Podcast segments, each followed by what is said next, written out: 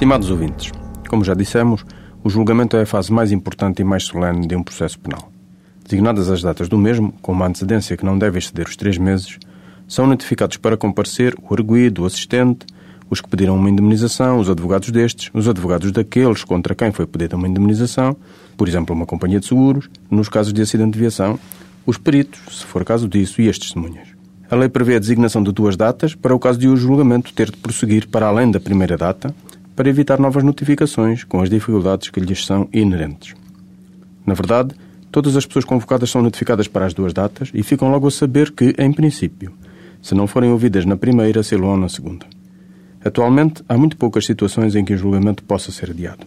Desde logo, naturalmente, ele é adiado se não estiver presente o juiz ou algum dos juízes, ou quando o tribunal estiver impedido, por exemplo, na realização de outro julgamento.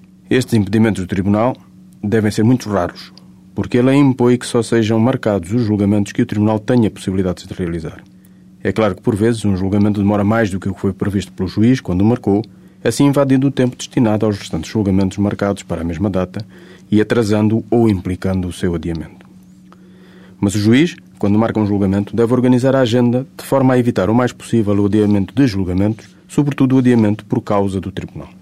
Deve ainda, nos casos em que haja muitas testemunhas para ouvir e não for possível ouvi-las todas numa manhã ou no mesmo dia, designar a sua audição para horas e dias diferentes, por forma a evitar que estas se desloquem inutilmente ao tribunal.